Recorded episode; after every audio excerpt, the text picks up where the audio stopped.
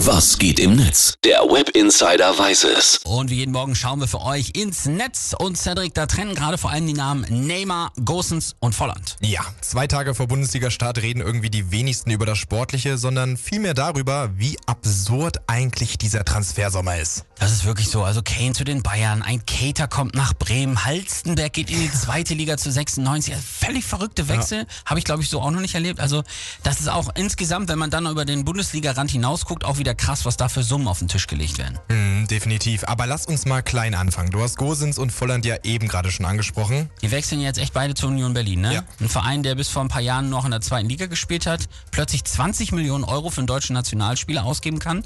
Was sagt das Netz dazu? Na, die werden eigentlich erstmal für ihre Strategie gefeiert. Nico schreibt, Union bin ich damals bei FIFA einen schlechten Verein aufbauen, gefühlt 20 Spieler pro Transfersommer verpflichten ja, einer wird sich bestimmt schon gut entwickeln. Ja, hat funktioniert. Wie viele Spieler haben die jetzt schon geholt? Sind locker schon zehn. Exakt zehn Spieler, ah. wenn du es genau haben willst. Deswegen passt der Kommentar von Martin auch so gut dazu. Union Berlin präsentiert ja gefühlt jeden Tag einen neuen Star. In Fußballkreisen nennt man sie jetzt auch schon das neue Saudi-Arabien. Ja, da sind wir beim Thema. Ne? Da kriege ich ja wirklich einen Hals, wenn ich an die Liga denke. Also ich meine, die haben 550 Millionen jetzt schon ausgegeben an Krank. Ablösen, zahlen nur für ein Jahr für zehn Spieler über eine Milliarde an Gehalt. Jetzt kommt Neymar auch noch mit Ronaldo, Mané, Firmino und Koni Wüstes. Wahnsinn. Ja, und das für ein Jahresgehalt von über, jetzt halte ich fest, allein Neymar verdient pro Jahr 150 ja. Millionen Euro. Krank.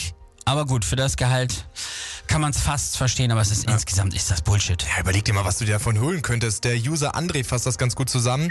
150 Millionen Euro, das sind in etwa 15 Formel 1 Wagen, zweimal der komplette Kader von Werder Bremen, Yo. 25 Millionen Döner oder auch 10 Tankfüllungen. Immerhin sind wir aber den Kasperkopf jetzt los, bin ich auch nicht böse. Ich meine, der war eigentlich nur noch am Rumschwalben. So richtig was gerissen hat der nicht. So viel verschenktes Talent, der Kerl auch. Ja, auch mit der Einstellung bist du nicht ganz allein. Der Panne schreibt, ich freue mich eigentlich für Neymar. Der liegt ja jetzt wenigstens immer auf dem warmen Rasen.